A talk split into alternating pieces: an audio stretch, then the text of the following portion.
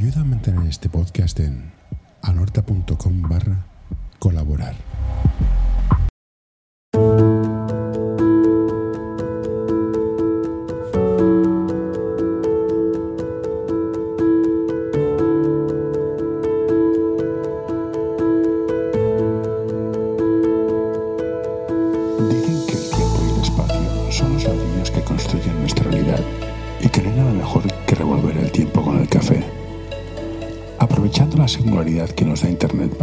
Esa competición por llenar la agenda de citas, reuniones, conferencias y seminarios, pongamos en práctica eso que tenemos una boca y dos oídos porque hemos de escuchar el doble de lo que hablamos.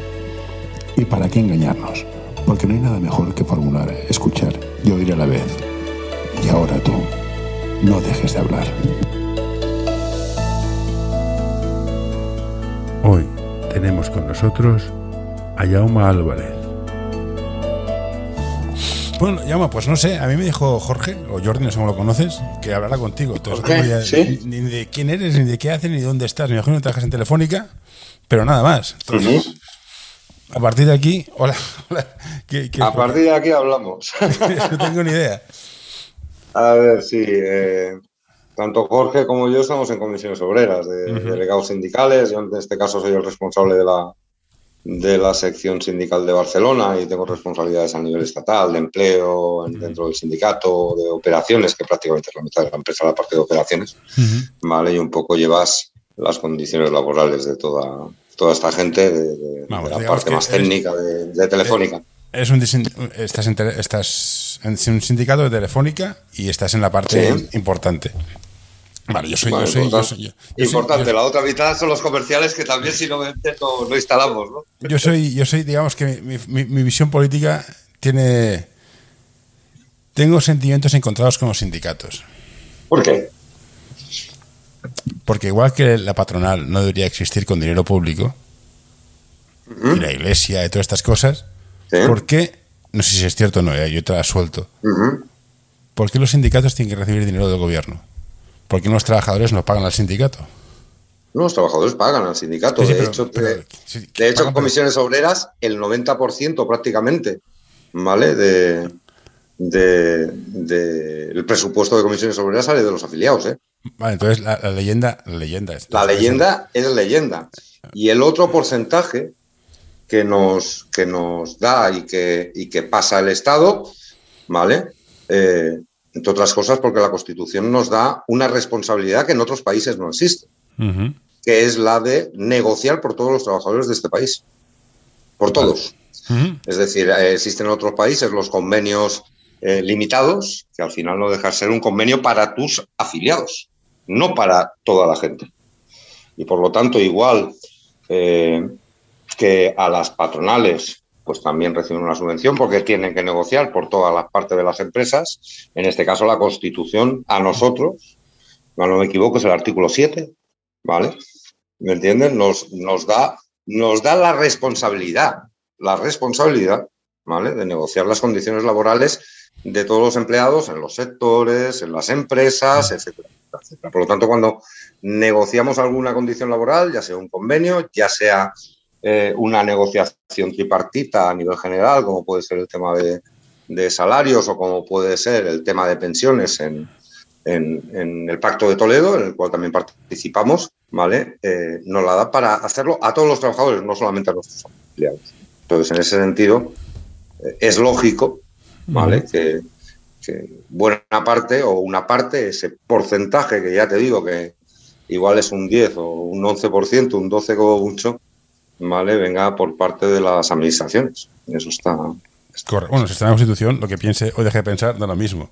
Yo, yo hice un MBA y decían que el, el directivo eh, se debe a los accionistas, ni trabajadores ni clientes.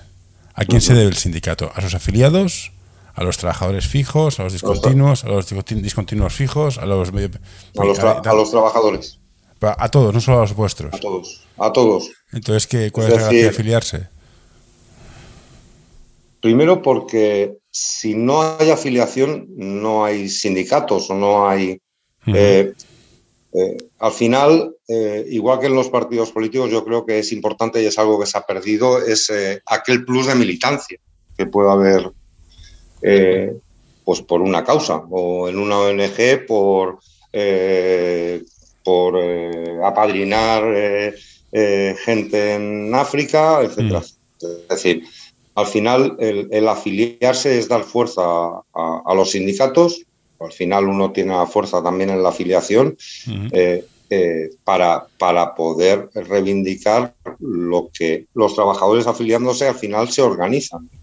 Es decir, al final también existe una cuestión y es que la política de un sindicato o de otro ¿vale? varía en función de lo que crean su, afiliación. Es decir, cuando tú llevas un proceso congresual lo llevas desde la base hasta arriba y por lo tanto ese documento en el que tú vas a eh, pensar el cómo subir las pensiones, el qué eh, derechos laborales son más prioritarios o menos prioritarios, ¿vale? Porque podemos pensar ahora mismo en cuestiones salariales directas o indirectas, ¿vale? Es decir, ¿qué es más importante, subirme el sueldo, ¿vale? O tener una reducción eh, de jornada que al final es una subida de sueldo, porque me van a pagar más la hora. Es decir, todo eso es política sindical y todo eso sí que la hacen los, los afiliados. Y por lo tanto ese debate se ha llevado por toda la afiliación o se intenta llevar sino la afiliación para que al final eh, esa política que salga sindical se política de la afiliación, no sea una política de cuatro. Y el sindicato mira todas las variables cuando está en el comité de empresa y te pongo un ejemplo. Ahora quieren subir los salarios un 4% creo que era. Bueno, no sé, un 4%, que está por debajo del 10% de la inflación. ¿eh? También te doy, la, razón. Yo como empresario mis beneficios han caído un 10% y no he ganado nada. O sea, voy a perder sí o sí, con lo cual mi solución será, bueno, vale, despido a alguien y subo el sueldo. Esto también está en cuenta, teniendo en cuenta, hablamos de pymes, ¿eh?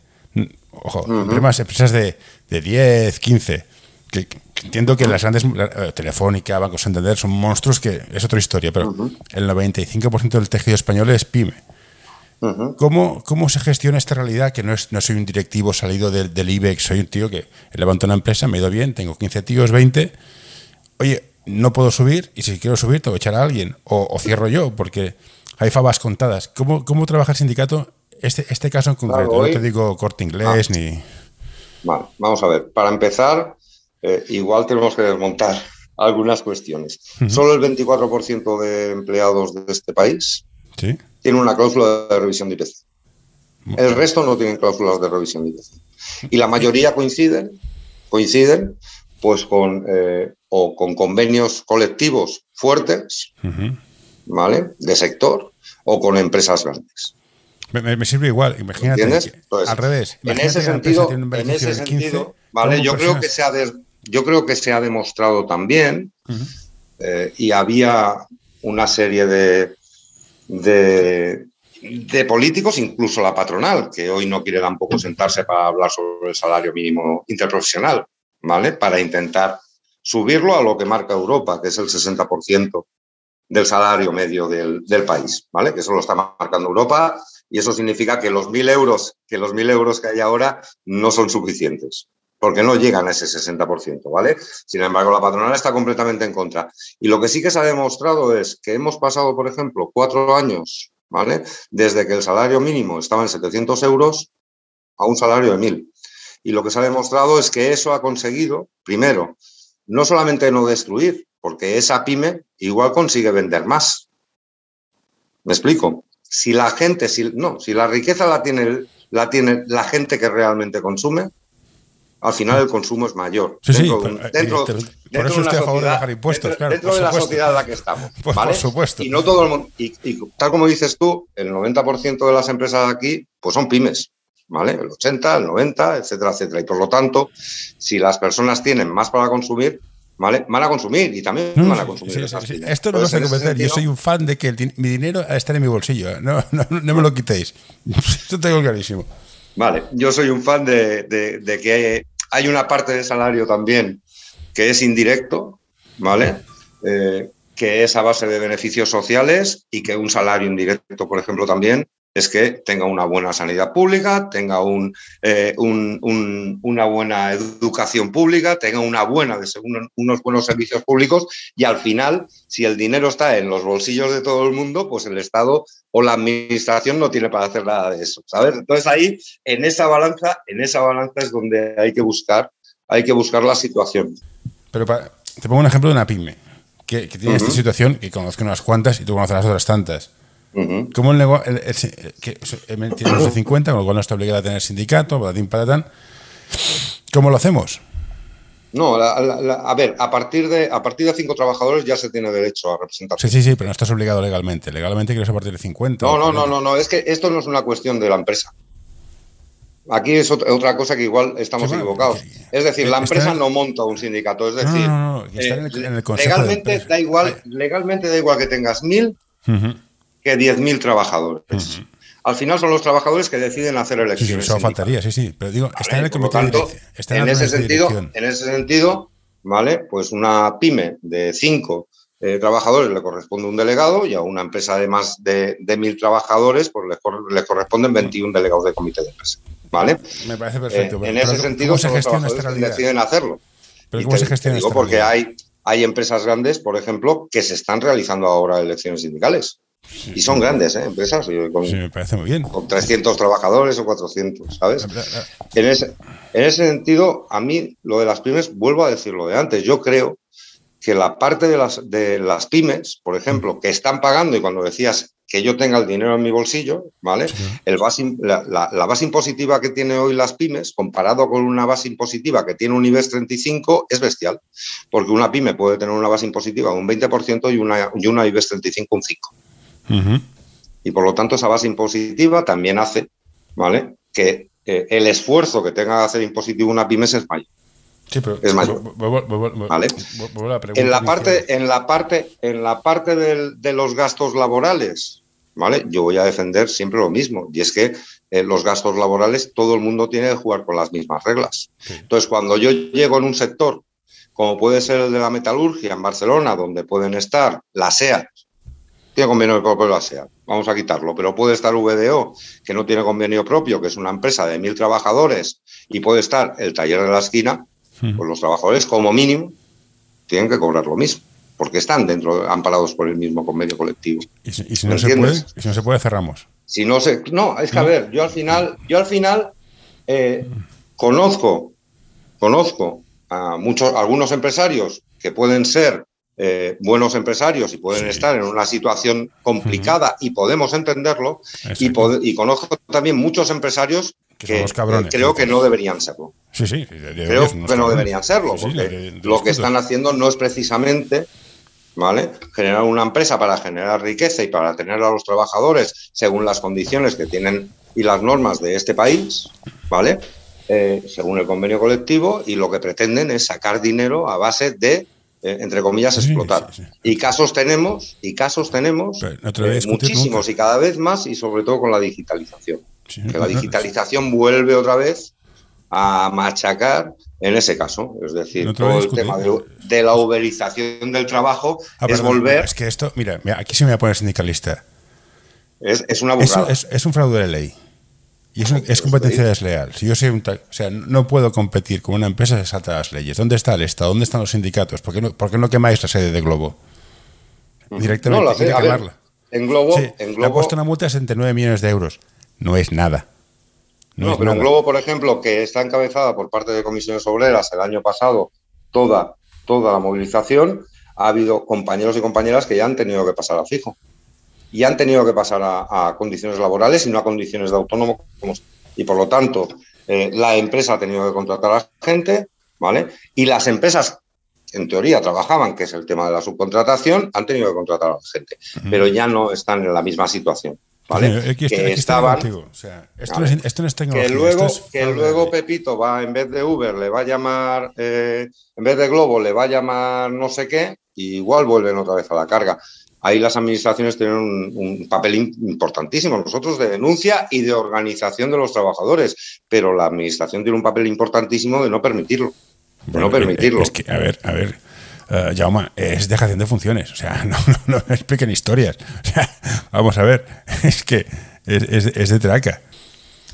Otro tema fantástico de los sindicatos es, y, todos queremos, ¿eh? que no haya paro. O sea, que no haya paro. ¿Y cómo lo conseguimos? Yo, yo, yo, tengo, yo tengo la manía de llevar la contraria. Tengo, vivo en un entorno que la gente es muy de izquierda y todos somos demasiados. yo, soy de, yo soy de derechos. Y unos me dicen, lo que defienden ellos, no, no despidamos a nadie. Y yo, no, no, si el problema no es que despidan a la gente, el problema es que la gente está mucho tiempo en el paro. Si a mí me despiden y a los dos meses tengo trabajo, me la repampinfla. Uh ejemplos de países súper neoliberales, que dices, bueno, no, no, me gustan demasiado, que no hay ningún sistema perfecto, pero este, ¿cómo lo mejorarías? ¿O qué cambiarías aquí? ¿Leyes este más duras para despedir o leyes menos duras? El despido en este país es libre. Sí, pagando sí, San Pedro Canta, sí, sí. Ah, ya está, pagando San Pedro Canta. Pagando San Pedro Canta, ¿vale?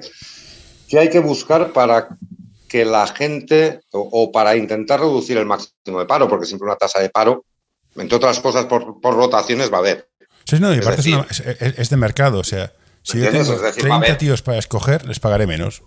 Si solo tengo dos, pagaré más, no hay más. No, pagarás lo que, tendrás que pagar lo que marque el convenio y vuelvo otra vez a los convenios colectivos o, a, la legislación. Por mínimos sí, pero por máximos, lo tengo que pagar. Ah, no, por máximos es ahí. Pues ese es el problema. El problema es que al final al final lo que negocia lo que negocia un convenio colectivo son los mínimos, no son los máximos. Te recuerdo que no hace como 20 años salió un anuncio que se llamaba HASP, los mileuristas. Yo soy mileurista, soy pobre. Ahora un tío que cobra mil euros es el puto amo. Hemos perdido, hemos, bueno, hemos euros debería cobrar todo el mundo porque es el salario mínimo hoy. Ya, pero cuando tienes que traer comida a casa, aceptas contratos en negro y haces más horas con Por eso te digo que mil, que mil euros es lo que tiene que cobrar cualquier persona que trabaja a jornada completa en cualquier sector de, tocas calle. si, tocas La calle, si tocas la calle, ves que hay gente que cobra lo que puede porque necesita trabajar. Sí, no, no.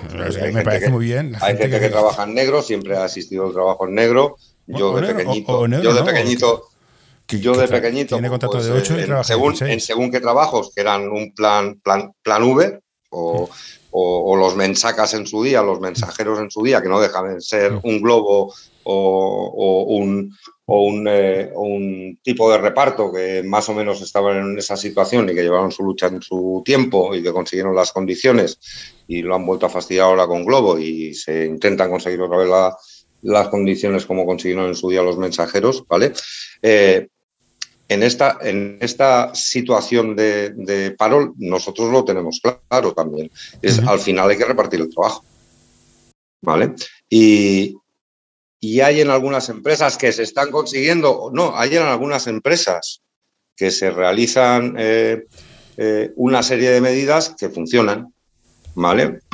Eh, de reducción de, de, jornada a nivel semanal, porque está demostrado una cosa, ¿eh? Que el estar no es producir. El estar en el trabajo no es producir. esto, Esto, es mi cocina, el trabajo desde casa.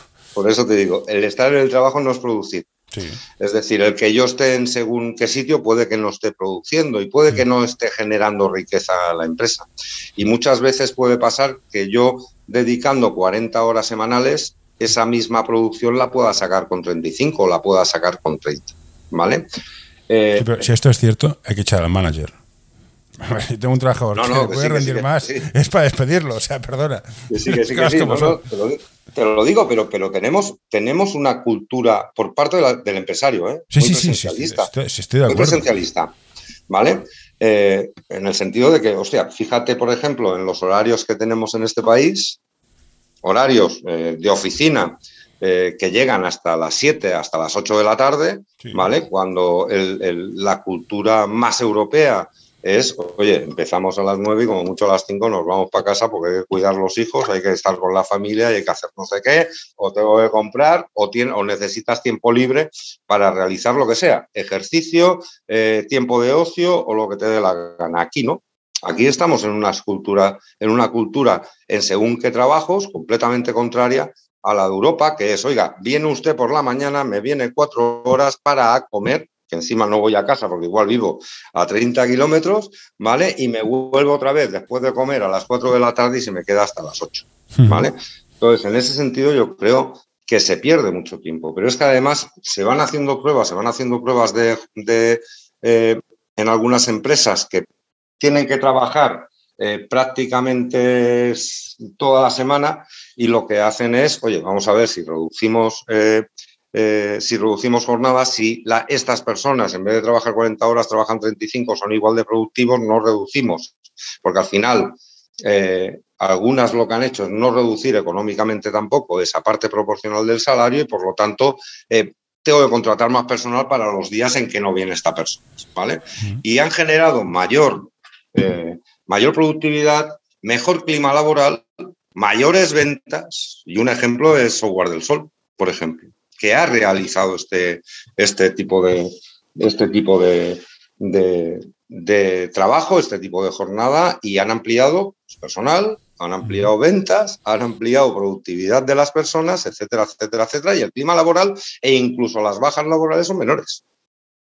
Son menores, ¿vale? Por lo tanto, yo creo que tenemos que ir hacia una cultura de trabajar menos para trabajar todos, ¿vale?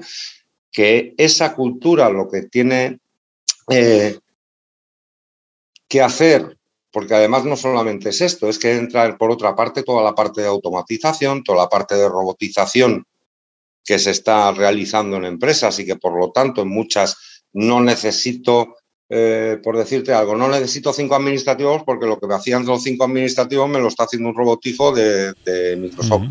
O me lo está haciendo un, robotijo de Oracle. ¿Vale? Eh, en ese sentido también eh, hay que ver cómo esa automatización, esa robotización también mejora la vida de las personas y esas personas no van al paro, sino que se les busca otra manera de que sean productivos dentro de la empresa, ya sea a través de formación, ya sea a través del cambio de trabajo dentro de la empresa eh, en, formas formativas. O sea, toda una parte, mi empresa, por ejemplo, se llama Reskilling, que es, oye, instalador, ya no tenemos que instalar porque no tenemos tantas averías porque trabajamos con fibra y no trabajamos con cobre y el cobre, la fibra no se, no se oxida y por lo tanto hay menos averías. Eh, oiga, trabajador, no necesitamos tantos técnicos, vamos a ver si nos vamos hacia otras faenas y por lo tanto te puedo formar para que no tengamos un problema de empleo, para que a ti que estabas instalando en casa del cliente puedas irte a trabajar hacia un centro técnico, hacia mirar en remoto según qué cosas, cuestiones que hasta hace cuatro días, pues igual, según qué categorías dentro de mi empresa, pues no se estaban realizando esas faenas. ¿no? Entonces, en ese sentido yo creo que el, rebajar el, tema del paro, yo creo que por un lado, eh, la gran rotatividad y la gran precariedad que podía haber en, esta, en este país, que parecía que cuando hemos... Eh, se ha pasado a que todos los contratos prácticamente eran indefinidos, a no ser que eh, lo tengamos, ha demostrado que se han ido ampliando los contratos indefinidos y aquí había algunos eh, eh, augurando los grandes porcentajes del paro y que íbamos a pasar un 25% y es por lo contrario, seguimos rebajando paro. así que, poco a poco, pero seguimos voy a decirte algo, trampas, con la estadística también sé hacer yo, o sea, pero bueno, ah, no, no, es un, jardín que voy a entrar. Ya lo sé que cuando te metes en estadísticas yo puedo hacer eh, las estadísticas que, eh, o mirar las estadísticas según el cristal que, se mire, lo puedes hacer de una manera o lo puedes hacer de otra. pero yo creo que, no para darte mi opinión. pero yo creo que, y te lo digo por el número de expedientes de regulación que hay, es que no los hay.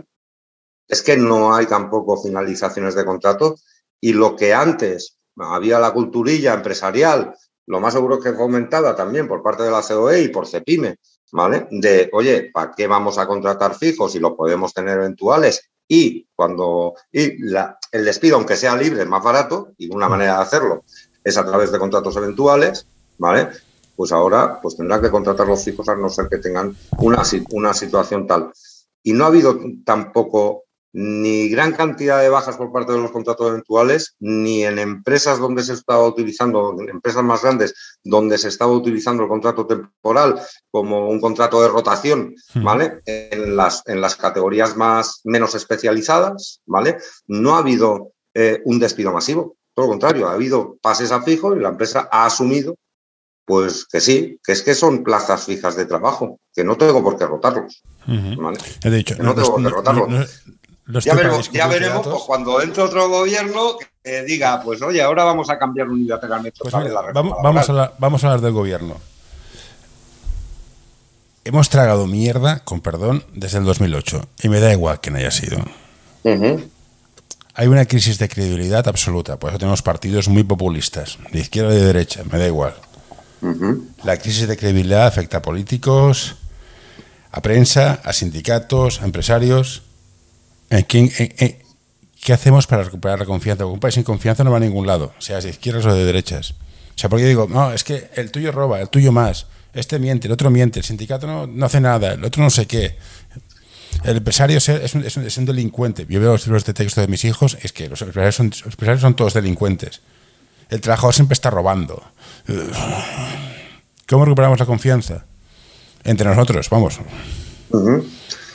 A ver, complicado es cuando además eh, se utiliza como arma arrojadiza, es decir, eh, a nosotros desde el 2011 hasta el año pasado eh, no se ha llegado a ningún acuerdo, lo digo como, como sindicato, a nivel general, ni con los gobiernos ni con la patronal, hasta el año pasado. Desde el 2011, ¿vale? Prácticamente no se ha llegado a ningún acuerdo algún acuerdo de negociación eh, colectiva eh, en cuanto a pues, subida salarial, etcétera, etcétera, que luego se cumple o no se cumple porque no deja de ser eh, un acuerdo de, bueno, de, vamos a orientar esto por aquí, por parte de la patronal, por parte de nosotros, pero luego al final quien negocia los convenios colectivos, pues el, el sector X que se conoce bien el sector o los delegados de la empresa ahí, ¿vale? Que se conocen la empresa, saben cómo está y si pueden llegar o no pueden llegar o pueden tirar más o pueden tirar eh, tirar menos. Yo sí que también estoy preocupado. A mí me preocupa precisamente el que no podamos sentarnos o que pueda haber un debate. lo voy a decir claro, lo voy a decir claro, un debate, un debate político, ¿eh? político. Yo no me dedico a, en estas cosas, tampoco nos hemos dedicado nunca a, insultar a la contraparte, que en este caso son los empresarios o la administración, porque en nuestro caso no es uno, eh, uno enfrente de otro, sino que hay tres partes, ¿vale? Pero lo que no entiendo tampoco es que eh, se llega al insulto, porque se llega al insulto claramente, ¿vale? Eh, por parte de, cualquier partido político hoy. digo de cualquiera. preguntas, Entonces así es ¿eh? difícil, así es difícil hablar, tan siquiera. es que mi pregunta es totalmente distinta. Yo como Pepito mm. Pérez, tus pollos mm. con el gobierno me dan igual. O sea, mi, miedo es que yo digo a alguien, voy a hablar con un tío que es un sindicato. Ah, dile, dile eso de las mariscadas, qué risa verás. Voy a hablar con un tío que es empresario. Mira, dile, dile cómo defraudo Hacienda. Voy a hablar con un periódico. Ostras, este sí que gana pasta porque es un corrupto. La gente que está fuera de todo este circo no se cree nada. Y es esta gente al final que es la gran masa. Además, nosotros no hemos tenido por esa parte. si hubiera una falta, no, te lo digo, te lo digo porque, por ejemplo, Comisiones Obreras es el mayor, eh, el mayor eh, sindicato de número de afiliación. Tenemos eh, cerca de un millón de afiliados, cerca de un millón de afiliados a nivel estatal y no hemos tenido en este proceso del, desde 2008 fuera de, es verdad, la crisis y por lo tanto eh, la cuota sindical pues es una pasta y en muchos casos a gente se quitó pues la cuota sindical, el teléfono y hasta el gimnasio se hace falta porque había que eh, la situación era muy complicada. Exceptuando ese 2008 2011 eh, o 2012, que fue la bajada bestia que pudimos tener, por ejemplo, nosotros de afiliación, nosotros no hemos perdido, de todo lo contrario, hemos estado recuperando credibilidad y afiliación hasta mm. volver otra vez a ese millón de, afiliados que tenemos, que históricamente mm. hemos tenido, porque, entre otras cosas, como la negociación colectiva es la que es en este país y que negociamos por todos, pues, por ejemplo, los trabajadores y las trabajadoras no ven la necesidad, ¿vale?, de afiliarse muchas veces a un, a un sindicato, ¿vale? Eh, como lo pueden ver en Dinamarca, donde igual el sindicato, dentro de, por decirte algo, SEAT, ¿vale? Negocia para sus afiliados. y si no estoy afiliado a ninguno, pues me quedo con lo básico. Y si me afilio a tal, pues me llevo lo de tal. Y si me afilio a Pascual, me llevo lo de Pascual. en, ese, en ese sentido... esto es un problema para mí que veas que un sindicato es en plan unos vagos que comen, comen, gambas, un empresario es un corrupto, un político es un ladrón y un funcionario es un tío que no va a trabajar. Eso, la, eso, eso yo ya te voy a decir que es, es eh, yo creo que es política y la parte de la política eh, cada vez ha ido, me acuerdo de pequeño, yo siempre he estado eh, también militando en partido político y por lo tanto siempre me ha interesado desde pequeño. Sí, pero a, la gente... El tema de la política y yo veía debates, debates. Sí, sí, pero eh, pues seamos honestos. ¿A cuánta, gente le interesa la política? O sea, yo, eh, a mí me aburre, me aburre soberanamente. Hay mucha gente que no está Y esa, y esa mucha gente puede ser un 50%, es que un- un el- 50 de la gente.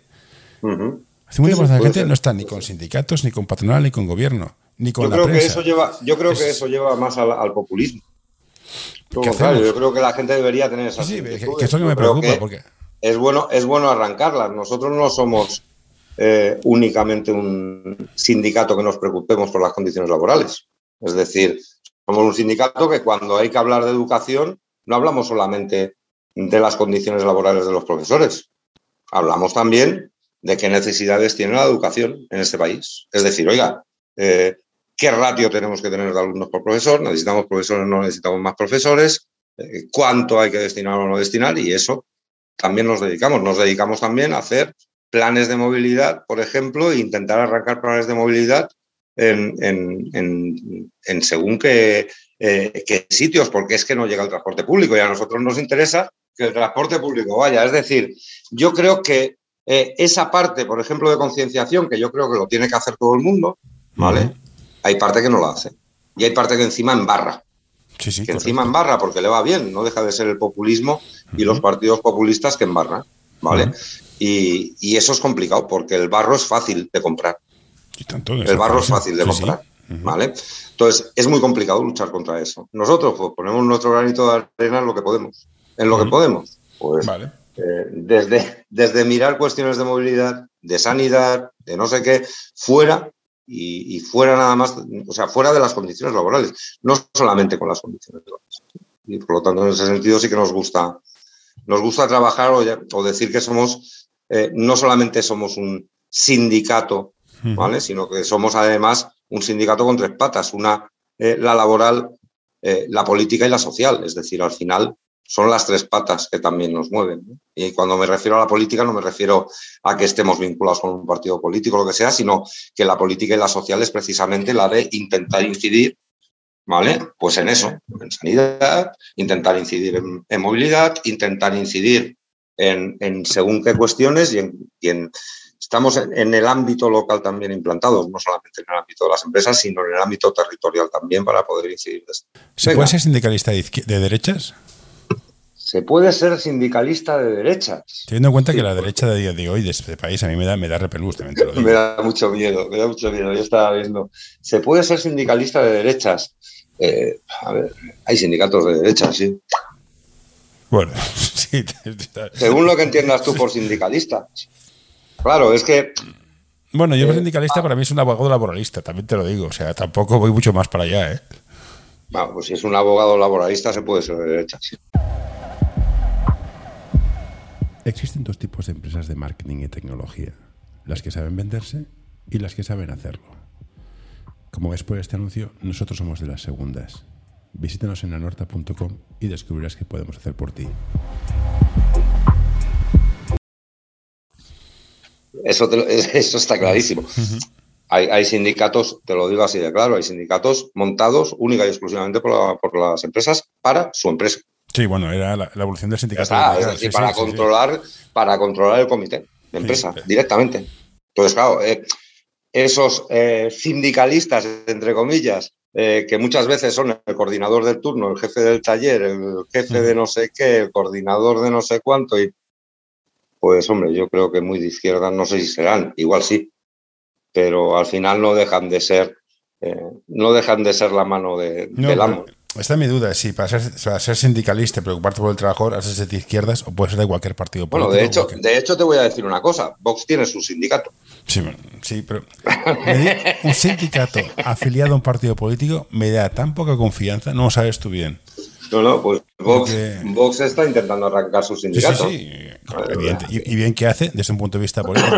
¿Me entiendes? Me, da miedo. Cualquier sindicato afiliado a un partido político me da igual, me da mucho miedo. Porque significa que cuando ese partido político esté mandando, no se va a quejar ni Dios. Por definición. No, y me da mucho miedo. Luego, Nosotros no tenemos relación, sí que es verdad que, que nosotros nacemos de, de- Cuando nace Comisiones Obreras, nace de, de- de la parte del sindicato vertical y de la organización de la parte de la izquierda y Ujú.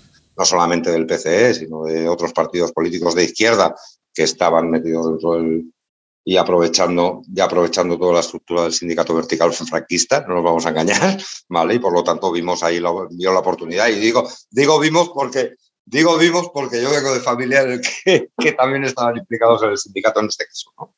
Entonces, eh, en ese sentido, eh, en este caso mis familiares, por ejemplo, vieron la oportunidad de poder reclamar algo de esa, por esa vía, ¿no?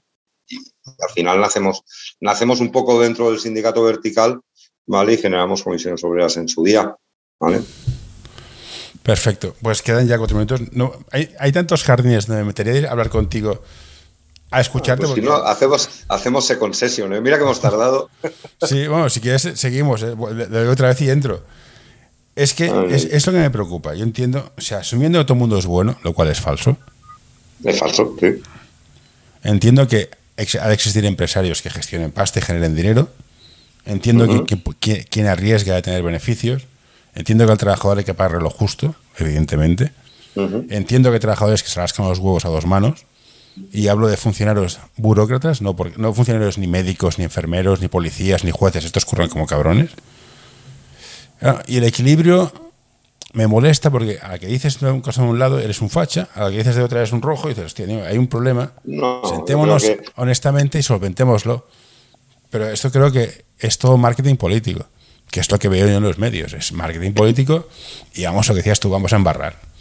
Y todos en el barro y ganará, el, el más, el más tonto se, va, se verá gato al agua. Es mi opinión. Yo creo que, que existe una, una situación en este sentido. A ver, en todos los sitios se lo sabemos. Tú dices, oye, ojalá todas las personas fueran buenas y todo el mundo fuera honesto y pues a decir, oye, vale, venga, yo tengo esto y vamos a ver cómo emprendo, ¿no? Los famosos emprendedores que algunos eh, eh, de emprendedores tienen poco, ¿no? No, son no tenemos forzados. Por eso te digo. Y igual te digo, ¿vale? Que cuando una persona vaya a trabajar, pues vaya a trabajar y a producir. ¿Me explico? Uh -huh. Es decir, lo, lo, yo esa situación la tengo clarísima y que cuando un político vaya a hacer política o escojamos a una serie de personas para realizar eh, la gestión y la política que tienen una administración, pues no se dediquen a meterse eh, duros en, en, la buchaca o dárselo a los amigos o al primo o al hermano o al cuñado. ¿Vale? O a comprarse Jaguars como algunos. Es decir, sí, al final, sí, sí, al sí, final me da igual. eso, también Genera, eso también genera la desconfianza, no solo el embarramiento.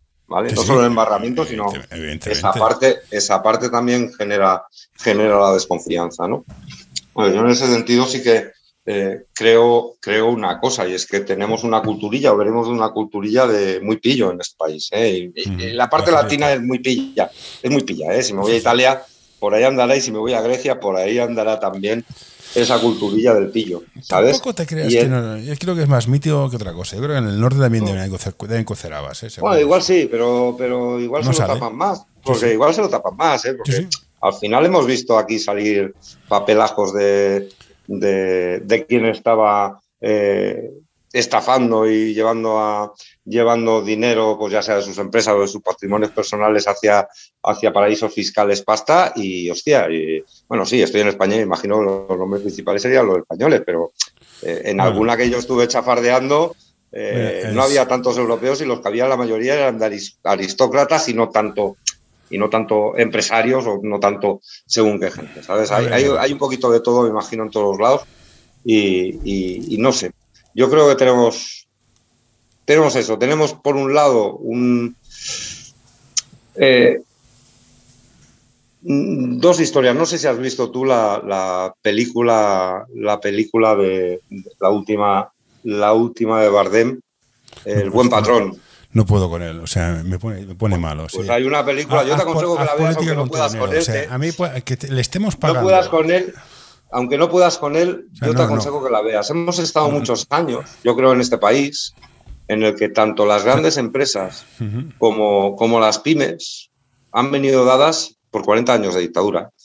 Y, y hemos tenido, eh, no hemos tenido un cambio generacional o un cambio hacia eh, según qué personas en las empresas. Y entonces, eh, al final, una empresa pequeña parece que es que el patrón sea mi padre. No, señor, usted es un patrón, tendrá que ganarse su dinero, pero a mí no me trate como un hijo, tráteme como un trabajador. ¿vale? Tráteme como un trabajador, ¿no? Y hemos tenido unas grandes empresas que aquí, hostia, todo vale, todo vale. ¿vale? Pero lo que íbamos hablando de la credibilidad, pero volvamos un paso para atrás. ¿Por qué la gente joven que entra en el mundo laboral no se afilia? O sea, ¿o qué hay que hacer para que se afilie? Ya sea al vuestro, al otro, o se monte uno propio, si me da igual. A ver, afiliar gente joven sí que hay afiliada según en qué empresa, según en qué sitio. Te puedo decir que en marketing, por ejemplo, la- los niveles de afiliación son grandes y es gente joven. En la parte de telemarketing, los niveles de afiliación son bastante altos. ¿vale? En otras empresas, por ejemplo, en la nuestra, sí que es verdad que tenemos una afiliación muy pequeña en, en la parte de gente que suele entrar. ¿vale? Acaban afiliándose. ¿eh? También es verdad que cuando ven el, el rollo de que quien te mantiene informado de quien defensa al final, pero no suelen afiliarse a la edad de que suelen entrar. Entran en empresa, por ejemplo, con 25 de beca, el año de beca y después pasan a, a ser plantilla de la empresa. Eh, no suelen afiliarse igual hasta que tienen 30, 31 años. eh, algunos sí que se afilian a más entrar y no eh, y lo primero que te dicen, oye, ¿dónde está la hoja? Y me afilio porque vienen, vienen ya con, con una conciencia. Yo creo que también cada vez en la, en la parte joven eh, algunos nos pueden sorprender, otros no, unos a bien y otros a mal, ¿vale? Unos a bien y otros a mal, pero sí que es verdad que esa conciencia cada vez está menos. Nosotros sí que hemos probado a veces, y en algunos centros nos han permitido, el ir a explicar qué es un sindicato realmente a las escuelas, ¿vale? Igual que se va a explicar o va a explicar la seguridad el, el guardia urbano de turno, el Mossos Escuadra de turno, va a explicar Sí, más de seguridad en una escuela. Nosotros sí que hemos hecho en ese modelo territorial que decimos de que para nosotros la sociedad también es importante y el, y el cómo podemos incidir en, en la sociedad, no solamente en cuestiones laborales, ¿vale? Sí que hemos hecho contactos con algunos con algunas escuelas para poder ir a explicarle a los críos pues qué es un sindicato, a los chavales de instituto, y por qué la importancia de organizarse, ya no de afiliarse, Sí, sí. sino de organizarse como trabajadores, porque al final no dejan de ser trabajadores y un sindicato no deja de ser los, los trabajadores organizados, como te decía antes, en cuanto a debates, en cuanto a prioridades generales, etcétera, etcétera, o en cuanto a prioridades en el trabajo donde les toque o qué reivindicaciones pueden tener en el trabajo cuando, cuando les toque trabajar, sí que hemos intentado hacer esa, ese trabajo de concienciación. Sí que es verdad que muchos institutos nos han dicho, oye, no, Mm, ya sí, está. sí. No, Yo- yo- yo esto ¿vale? es una- una- y, una y lucha es una pena. Y es una pena, ¿no? Yo creo que eh, el proceso de, educación que tiene un chaval, eh, sobre todo en la parte que empieza a coger más conciencia, en, la parte eh, de secundaria, de bachillerato, de FP, yo creo que es importante empezar a explicar situaciones que no tengan que ver eh, eh, con esa parte eh, tan de aprendizaje académica del, del- del programario que tienes ese año, Aquí, ¿sabes? me va- Entonces, aquí tienes, un aliado. Yo soy fan de poner una asignatura obligatoria que sea asignatura huevo frito. Eh, Mm. Estás independizado, ¿qué haces para comer bien, pagar el alquiler no, por eso te digo. y, es- y tus hay- derechos? Esta asignatura que, es, que no no es nada de otro mundo, porque al final todo el mundo ha de pagar impuestos, ha de cumplir la ley y ha de comer. Sí, sí.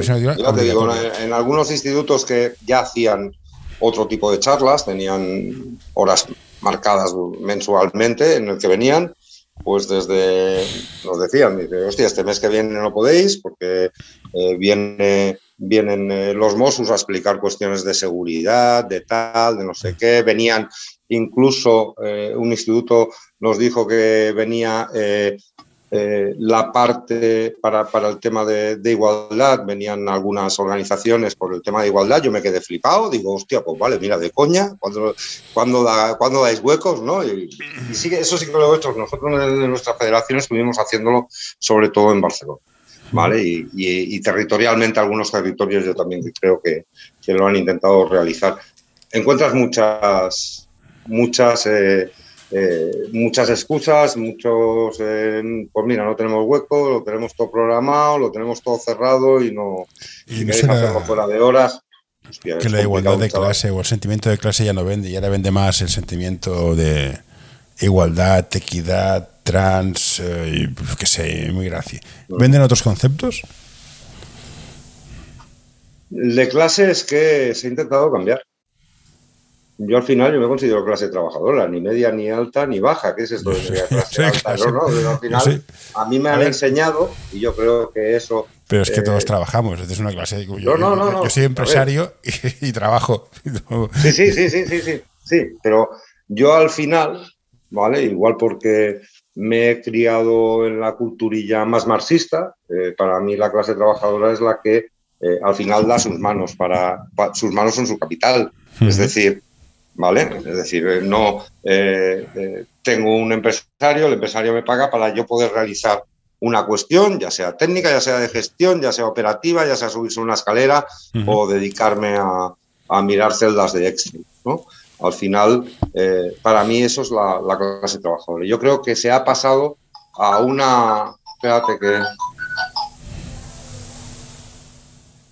Se ha pasado a una cultura más de, eres clase baja, media o alta, si tienes el salario mínimo, si trabajas en un buen convenio o si eh, eres eh, emprendedor, incluso si me pongo eh, en la parte más emprendedora, que pueden ser autónomos o que pueden ser empresarios, eres clase media, baja o alta en función de los ingresos que tenga tu empresa. Yo creo que eso no es la realidad. Yo creo que eso no es la realidad. Para mí no lo es. Para mí no lo es. ¿no? Mm.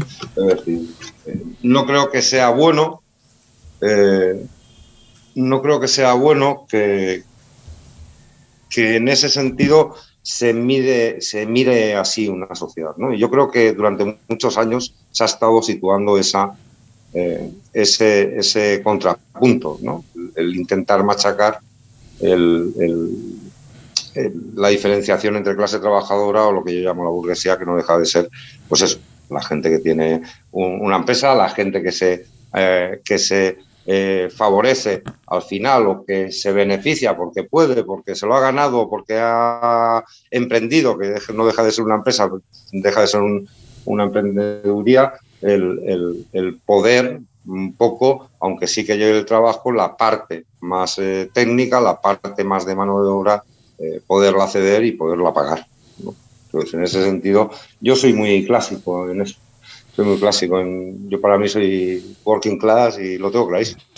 No, voy a debatirte sobre Marx, pero te diré, en este país el capitalismo nunca ha funcionado, también te lo digo. Unas empresas que viven... Este, yo, creo que en este, yo creo que en este ninguno. No. O sea, Telefónica, Repsol, Indra, empresas que viven a la labor del gobierno y lo que dice el gobierno y que sospechosamente tiene consejeros que son de partidos políticos, eso no es capitalismo. Como yo lo entiendo, que puede ser una cosa, puede ser lo que tú quieras. O sea, que el libre mercado per se dudo que sea aplicado en ningún sitio a nivel puro. Porque es imposible, también te lo reconozco.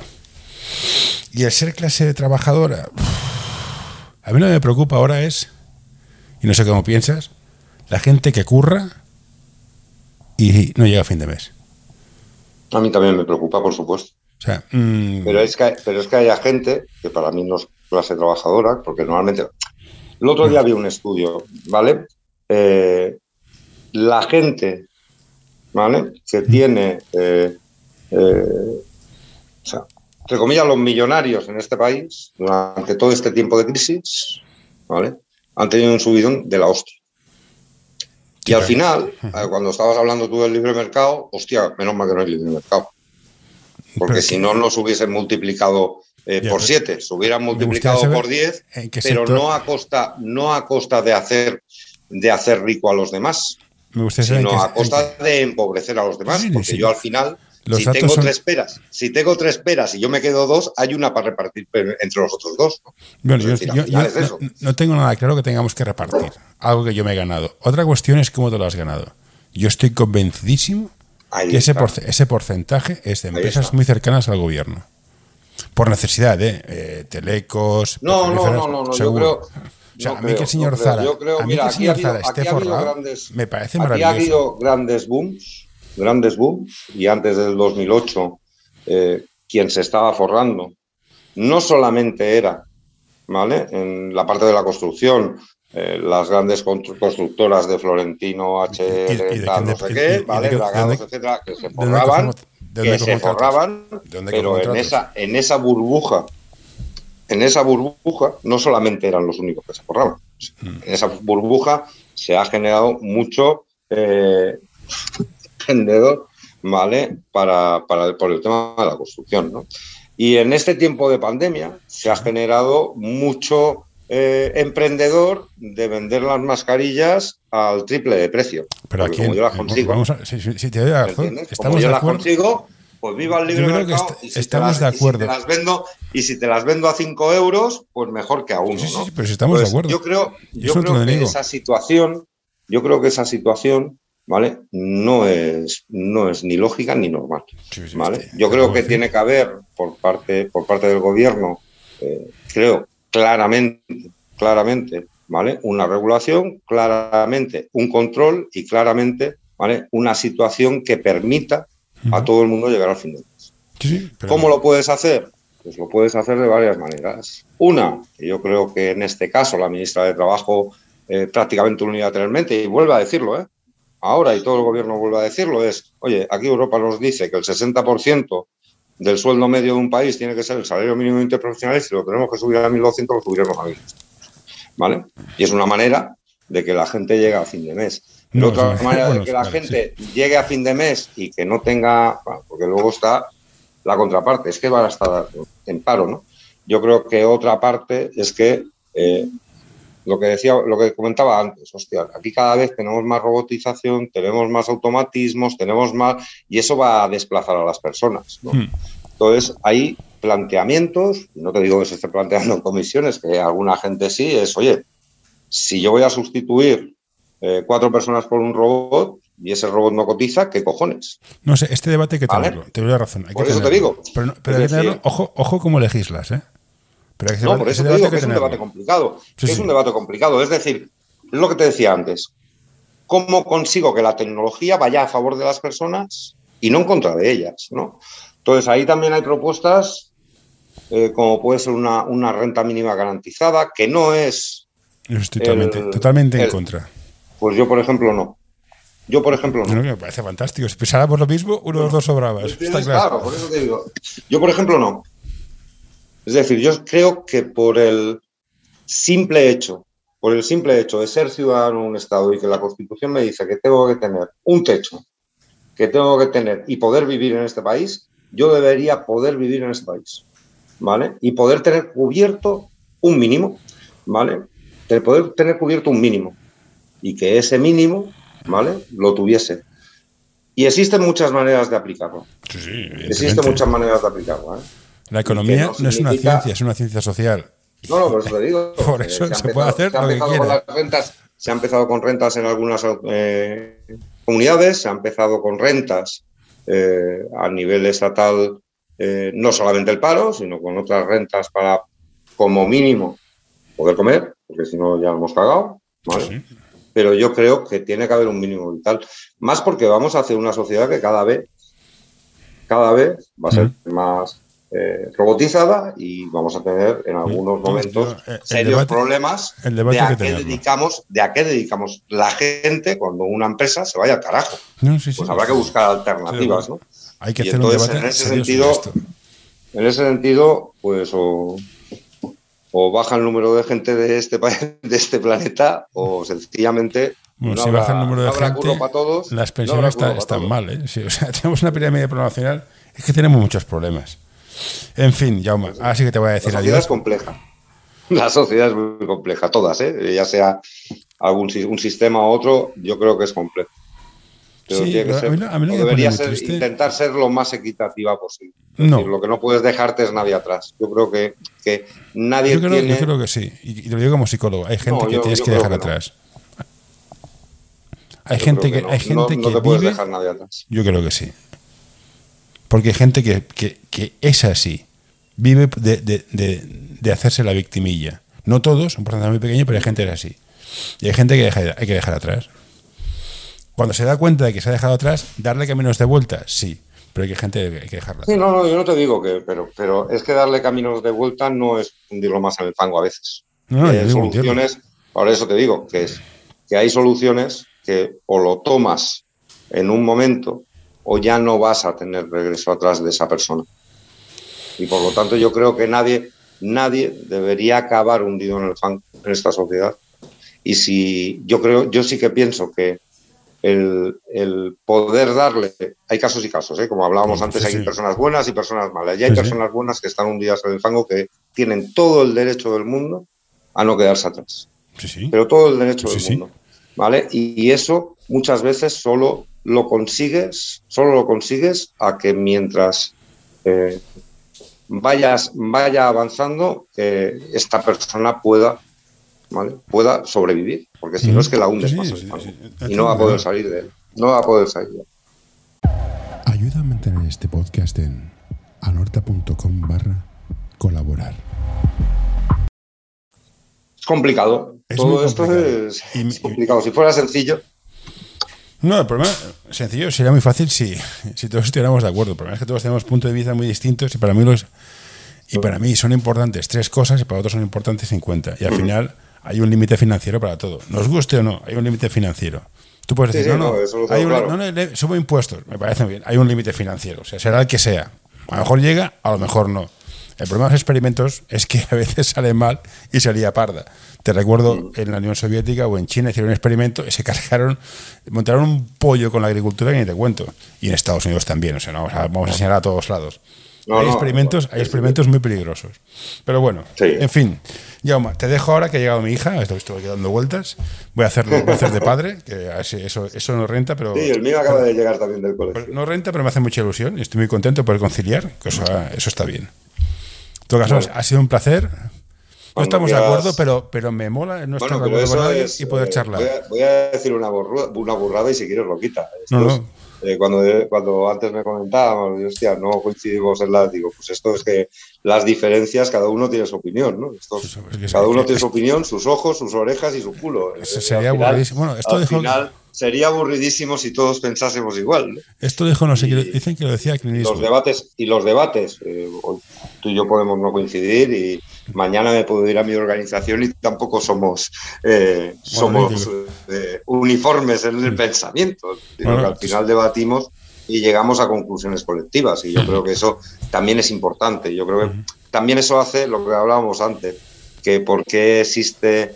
Eh, por qué existe esa mala maró o ese mal esa podredumbre dentro de casi todas, o en la política o en tal, no sé cuánto, muchas veces es porque colectivamente no se debate lo suficiente o no se intenta debatir con una serenidad y los rodillos democráticos intentar llegar a, cuestiones colectivas. Los rodillos democráticos son siempre mala idea. Hay que convencer. Si no convences, por mucho que tengas mayoría, a son, peores son otros rodillos. Bueno, sí, claro, sí, peores, peores son otros rodillos. Que aquí tenemos experiencia y no de hace demasiado tiempo.